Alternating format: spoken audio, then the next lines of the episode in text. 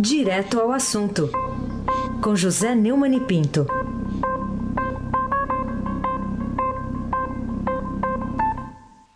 Neumani, bom dia. Bom dia, Carolina Ercolim, tintim por tintim. Bom dia, Almirante Nelson.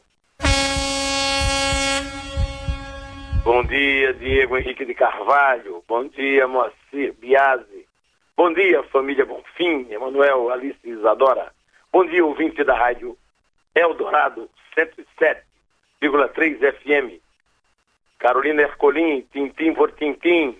Ô, Neumani, você lembra que a capa do Estadão de ontem é, colocava a mensagem e a conta chegou, né? Aí... Bela capa, viu, Carolina? Bela capa. Aí Tenho orgulho hoje... de trabalhar no jornal que faz uma capa daquela. Que foto linda do rapaz lá da Associated Press. Que bela ideia do título em cima. É.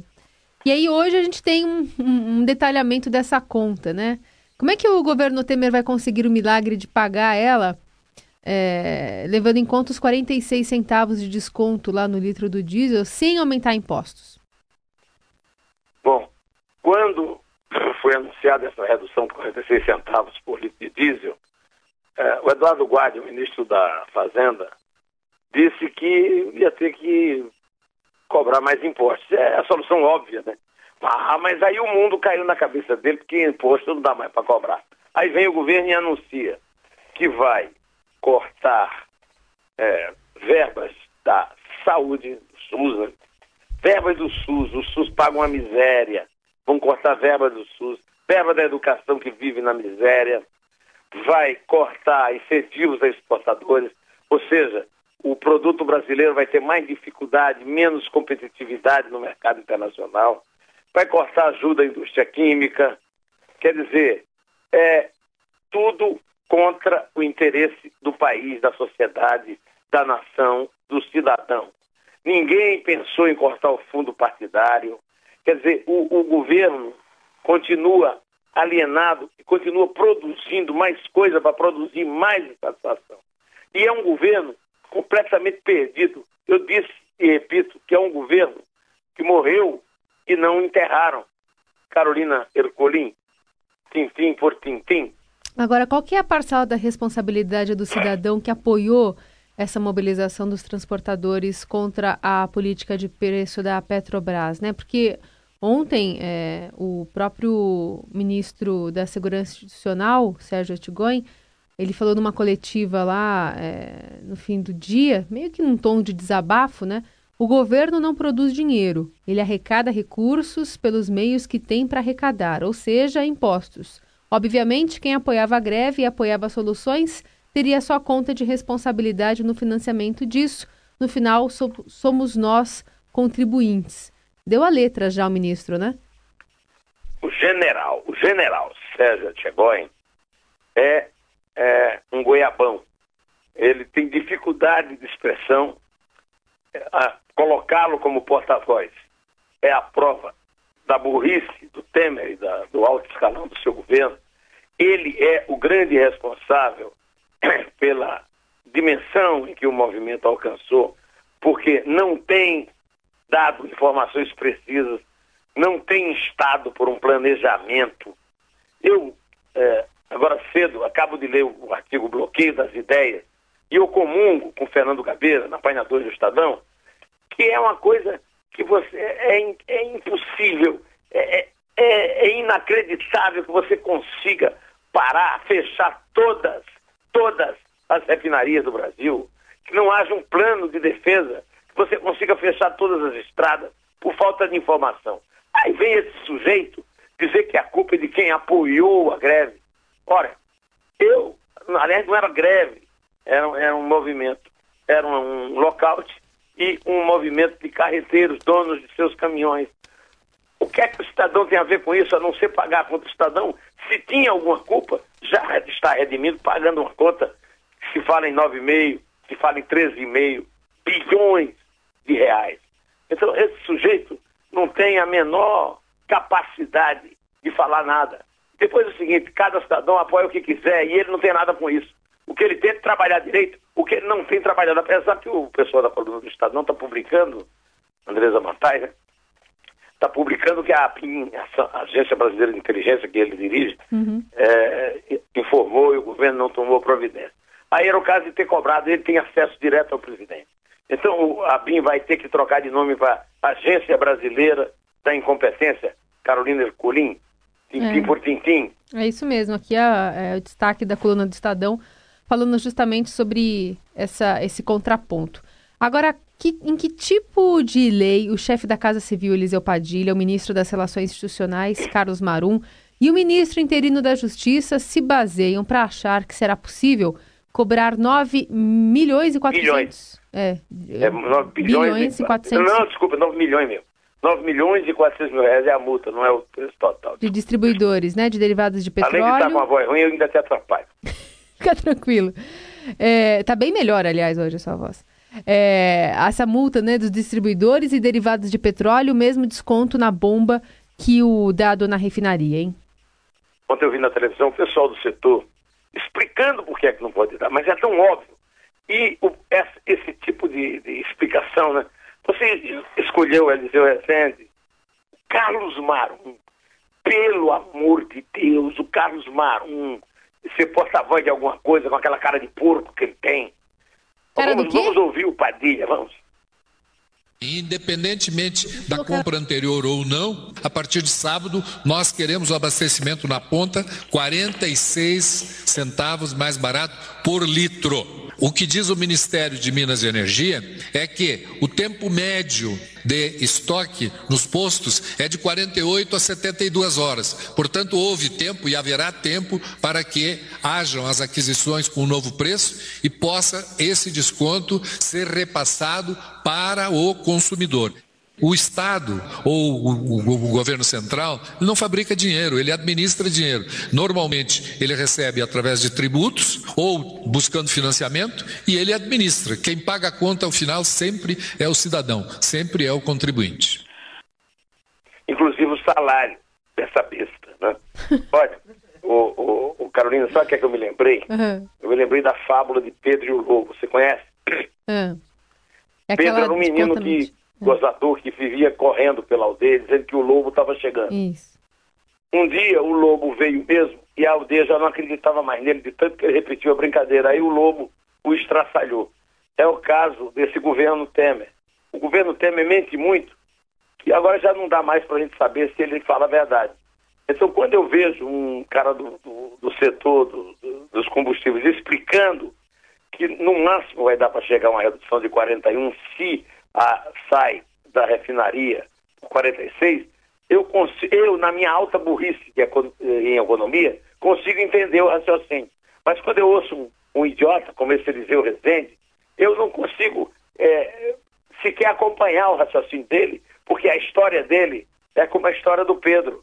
É, ele vai terminar. Aliás, só que a diferença é que o lobo estraçalha a gente, não é, é não, estra, não os estraçalha. Carolina Herculin, é, tintim por tintim. E toda a explicação é justamente por isso, né? Porque o governo não teria considerado os 10% de biodiesel que estão acrescentados lá no, no, no diesel, né? Isso. E aí isso daria no máximo um desconto de 41 centavos e não chegando aos 46 prometidos pelo governo, né? Isso aí você conseguiu explicar melhor do que eu. Bom, e ainda a gente tem uma outra, uma outra faceta disso, que como é que o governo pode garantir é, que evitará malandragens dos oportunistas nessa distribuição de produtos depois do caos, né? Se não conseguiu ainda provar que o áudio que está é, usando como prova de lockout de um diretor de transportadora de cargas, também de fato a voz dele, e também não conseguiu identificar o assassino e outros agressores de carreteiros que teriam, que queriam deixar as concentrações nas estradas e voltar para trabalhar. É, pois é, então, Carolina, essa história do, do áudio qualquer perito resolve isso aí. Se eles prenderam o cara, se pegaram o depoimento dele, qualquer perito vai comparar a voz dele com a voz que está no áudio. Isso se faz em cinco minutos, mais ou menos. Até agora, eles não têm condições sequer de provar que a voz da ameaça é a, da, a do empresário que eles estão é, ameaçando também, né, de, de processo. Uhum. A outra coisa é o caso é, morreu um carreteiro com uma tijolada na cabeça. Isso. Desse bando de fascistoides de esquerda e de direita que ficavam é, tentando se aproveitar de forma oportunista e subversiva é, do movimento.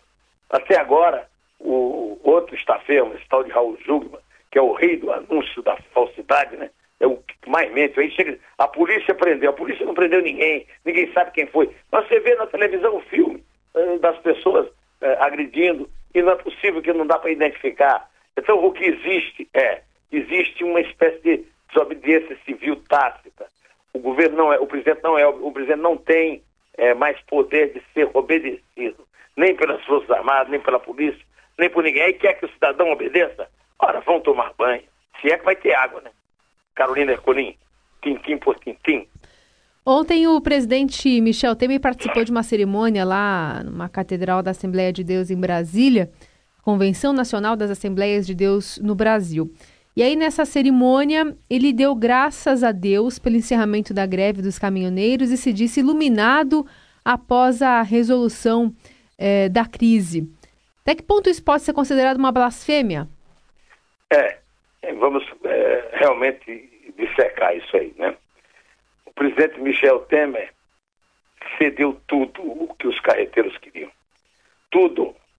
Então ele não venceu nada ele, ele perdeu. Só que nós, ele faz uma aposta, ele está numa mesa de, de pôquer apostando, e nós é que cobrimos a aposta, nós é que compramos as fichas, nós é que pagamos. Então é sim uma mentira. E sendo uma mentira numa igreja, seja qual for a igreja, é uma blasfêmia contra qualquer Deus que for. Então o Temer perdeu completamente a noção. A noção de tudo só foi para essa igreja porque o pastor garantiu a ele que ele não seria vaiado. O que é um dos poucos lugares no Brasil que pode garantir que ele não seja vaiado. Vamos ouvi-lo é, para testemunharmos que nós não estamos inventando, porque é, é, um absurdo tão grande que é pensar até que é, você e eu estamos aqui inventando. Toca, toca o tema, Almirante. Acho que eu fui chamado no dia de hoje, viu, Bispo Manuel Ferreira, é, iluminado por Deus, porque, na verdade, disseram: olha, vá lá, no templo da Assembleia de Deus, comemorar a pacificação do país. Que foi isso que nós fizemos. Não é? Infelizmente, o país não está pacificado, até porque o governo dele acabou e nós não pudemos nos livrar dele. Até porque não seria uma coisa assim é, muito inteligente. Mas a prova é que ele mente, é que ele mente até na igreja, né? Mente até ao tentar conversar com Deus. Se é que Deus vai ouvir aquela voz horrorosa dele. Carolina Ercolim, tintim por tintim. Aí você já dá a letra para uma música também que a gente poderia ouvir hoje, além da que você já separou pra gente, né? Uma música, aquela que. É, é, como é que é? Quem quiser falar com Deus. Né? Ah, música do Gilberto, Gilberto Gil. Gil. Isso, Gilberto Eu não estou em condições de cansar, viu? Estou em, estou em condições de falar. Estou exigindo demais do Neumann. Bom, por que, que a greve dos petroleiros, convocada para tirar Pedro Parente da presidência da Petrobras e Lula na cadeia, terminou dando em nada? Seria por isso o petista ficou tão indignado com o que está sendo feito lá na Petrobras, segundo o relato da sua sucessora e agora candidata favorita ao Senado em Minas Gerais, Dilma Rousseff? Aliás, até a gente tem até uma sonorinha do Pedro Parente também falando é, é, sobre isso. Vamos ouvir. Eu primeiro quero dizer para vocês que a frequência não foi uma escolha caprichosa da diretoria. A frequência diária desses reajustes ela é fundamental porque ela nos dá a, a chance de poder uh, lidar melhor com a nossa participação no mercado. Quando a gente faz reajustes mensais, a gente corre um risco, fica exposto a uma perda de participação no mercado, o que foi ruim para a empresa, como a gente observou nos últimos meses de 2017 quando no caso do diesel, uh, o nosso market share chegou a cair para 67% do mercado, o que nos atrapalha muito uma coisa que eu sei que é preocupação de todo mundo, que é exatamente a carga nas refinarias. Aliás, pessoal, um detalhe, é, não tenho não o poder de definir a carga nas refinarias, isso é um sistema bastante complexo, é uma coisa que foi feita na empresa, que procura otimizar a nossa produção em todas as refinarias, em função da demanda, em função do tipo de óleo, eu acho que o Pedro Parede devia pedir demissão. É, porque é, ele, ele, vai falou... terminar sendo demitido mais cedo ou mais tarde. Ele Essa falou... greve pediu a cabeça dele, não seria oportuno dar a cabeça dele agora, mas ele já cedeu. Uh, não existe mais uma política de preço na Petrobras, porque o governo interveio. E o melhor que ele pode fazer é, sair. Agora, os, os petroleiros é, foram obrigados a recuar porque o Tribunal Superior do Trabalho multou-os em 2 milhões de reais por dia. É uma mostra de que a Carmen Lúcia, em vez de ficar fazendo aqueles discursos babacas dela, ela tinha, era que fazer isso que, ele, que o TST fez. Porque aí volta todo mundo correndo para casa mete uma multa alta, agora em vez disso fica fazendo discurso de defesa do Estado de Direito. Se a defesa do Estado de Direito fosse depender do discurso de Carmen Lúcia, nós já estávamos numa ditadura há muito tempo, Carolina Ercolim, tintim por tintim. Só para lembrar o ouvinte, esse áudio foi, a gente retirou de um vídeo que o, o, a Petrobras enviou aos analistas de bancos. Bom, por que agora que descobriu um elo entre o amigão ali do, do presidente Lula, o coronel João Batista Lima, e uma das empresas encrencadas nas concessões do Porto de Santos, a Polícia Federal não consegue é, levar o homem para depor de jeito nenhum, nem depois de preso, hein? É. O Barroso mandou prender exatamente para driblar aquela decisão tomada pelo Supremo de acabar com condução coercitiva. Prenderam e ele não falou. Não é possível. O que, é que esse cara tem que a Polícia Federal não consegue ouvi-lo, nem que seja no hospital onde ele esteja morrendo, ou através de uma junta médica para saber se realmente ele está doente ou está fingindo. Eu quero saber, Carolina, eu não vou responder não. Eu vou colocar essa sua pergunta para de volta para a Polícia Federal, para o governo, para o Supremo Tribunal Federal, que já devia ter se reunido para mandar esse cara falar. Pelo amor de Deus. É muito, é, é, é muito meu, pro meu, para minha pobre voz sofrida com essas cordas vocais trêmulas e agudas. Carolina Ercolim, tintim por tintim. Lembrando que ele é amigo especialmente do presidente Michel Temer, né? Amigão, amigão. Amigão. Bom, depois, dois meses depois da execução da vereadora Marielle Franco e Anderson Gomes, e um mês após o ministro da Segurança Pública, Raul Jungmann, ter declarado que um vereador e um miliciano estavam sendo investigados de terem planejado, agora aparece com grande novidade a apreensão pela polícia de uma arma igual à submetralhadora usada no crime descoberta, aliás, recente. Depois, antes, né, se falava numa pistola automática, né? Primeiro disseram que foi uma, uma pistola automática. É. Aí fizeram uma grande descoberta, que foi a metralhadora. Fizeram a reconstrução do crime para as testemunhas ouvirem o ruído de uma metralhadora tirando para ver se foi uma metralhadora mesmo. E agora vem com essa grande novidade. Eu só não boto o, o, o nosso rabugento para dar uma gargalhada, Almirante, porque é, seria um desrespeito a Marielle Franco e a Pedro Anderson que foram as vítimas nessa história. Não boto também um bebê chorão, que seria um desrespeito a todos os bebês do Brasil. E eu sou uma pessoa que respeita a vida. Então, em vez disso, eu digo o seguinte: é uma vergonha, essa intervenção militar é mais uma vergonha do governo Temer, é mais um, um, uma falta do que fazer, uma falta de autoridade, uma incapacidade de é, fazer a lei ser cumprida. É, bota o general no Rio, e aí a única coisa que muda é a seguinte, você lembra da morte da juíza Patrícia Scioli. Hum. Descobriram, descobriram quem era o, o, o os assassinos, quem eram, quais eram os assassinos, prenderam, estão cumprindo pena, é, seja lá de que forma for, no quartel da polícia, estão cumprindo pena, e estão enrolando com essa história da Marielle. É, é, é muito é, óbvio que a polícia tem participação nisso, da mesma forma que teve no caso da juíza Patrícia Cioli. No entanto, eh, não há eh, colaboração da Polícia Civil, da Justiça, eh, do, da intervenção, eh, das próprias Forças Armadas como instituição, e nós estamos nessa. Então, eu quero fazer, por último, aqui, como sempre está acontecendo nesses dias de Copa do Mundo, aí de véspera de Copa do Mundo, uma homenagem a Michel Temer, a Carlos Marum, a, a Eliseu Padilha, General Sérgio Etchegóin, Raul Jungmann, é, todos eles, uma grande homenagem tocando para vocês. Goiabão, Goiabão, eles todos são goiabões. Goiabão, com Eduardo Araújo, do tempo da Jovem Guarda, quando o Almirante Nelson ainda tinha cabelo.